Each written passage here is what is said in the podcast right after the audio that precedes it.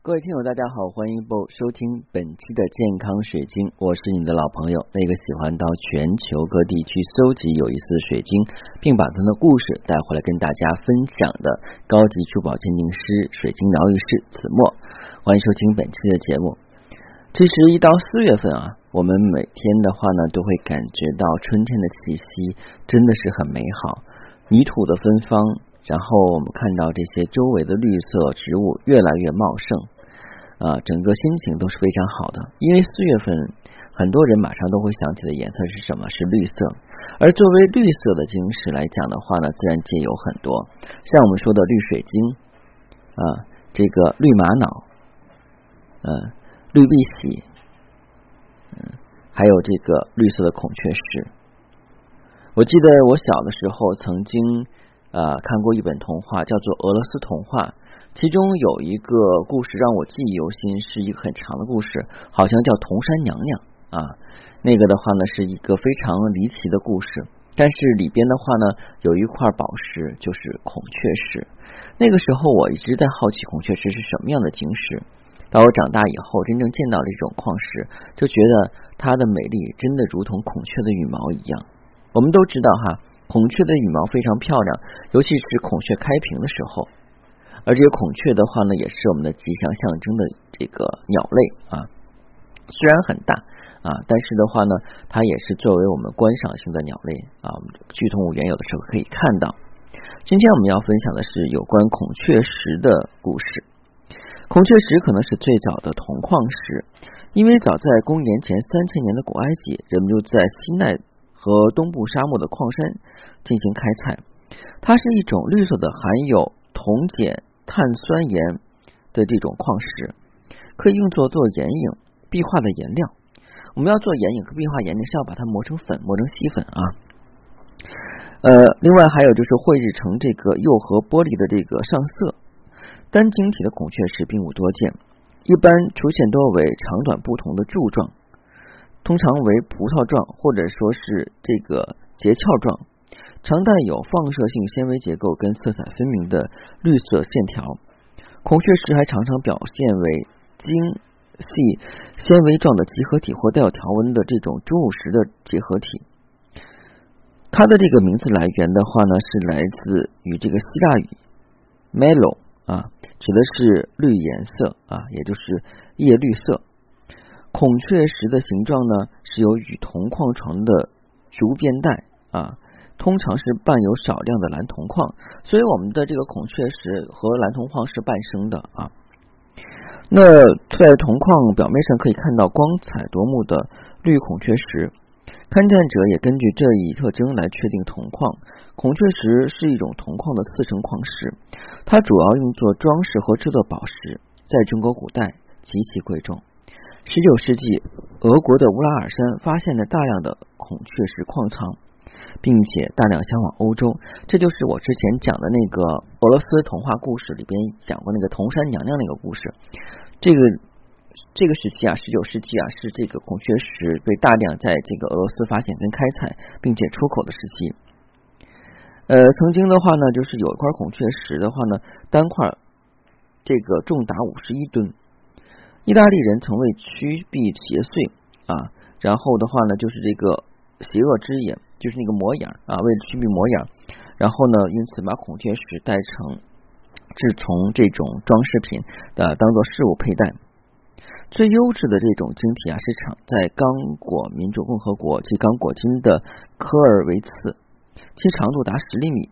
刚果金呢，同时也是向世界供应大量孔雀石原材料的地方。适合切割的原料还有来自南澳、摩洛哥、美国亚桑那州的比斯比，还有法国的里昂啊。那我们说一下哈，这个孔雀石真的是很漂亮。在过去古代的话呢，孔雀石是一个非常重要的这个呃。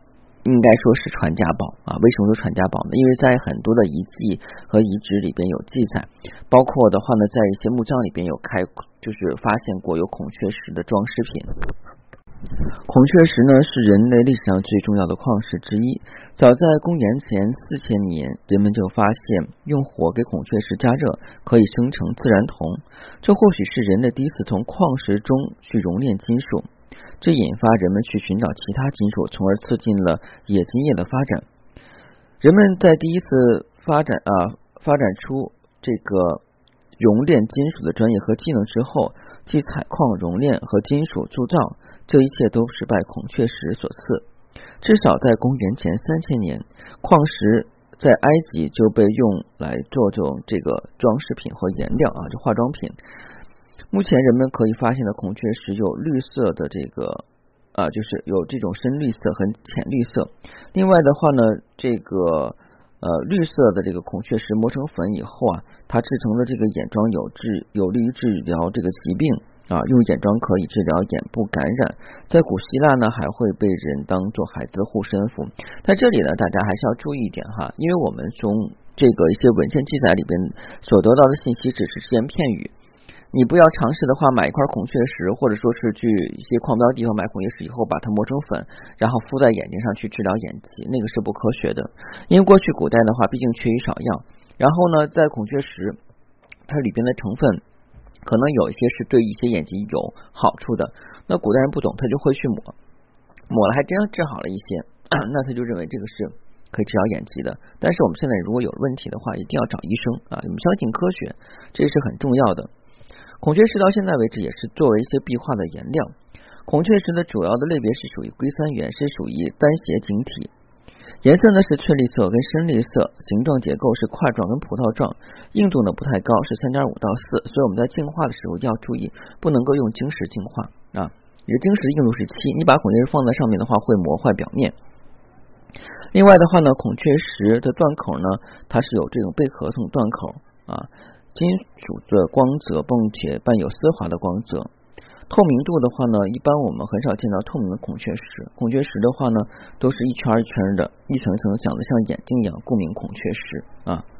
那孔雀石我们一般是用来干嘛？孔雀石的话呢，刚才讲过了，可以做保护之用啊。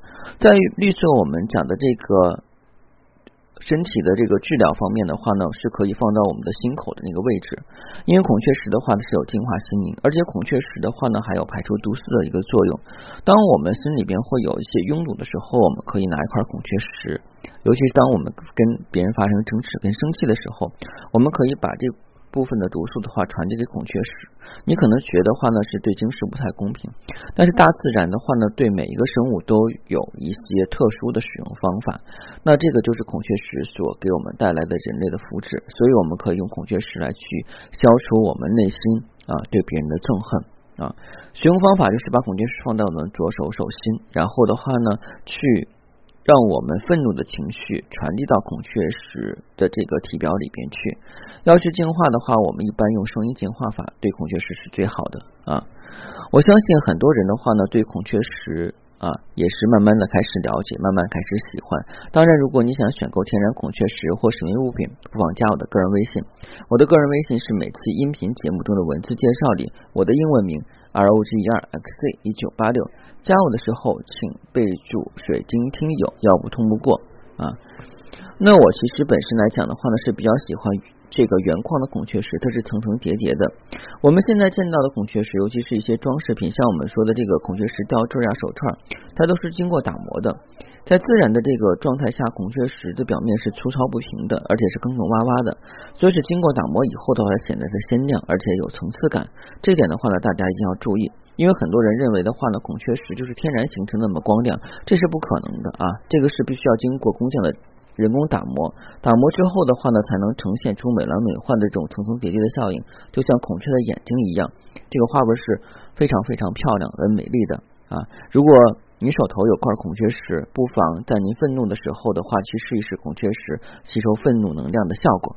好，今天的节目就到这儿。如果您觉得我的节目还不错，不妨的话呢，订阅收听，并且从头听起。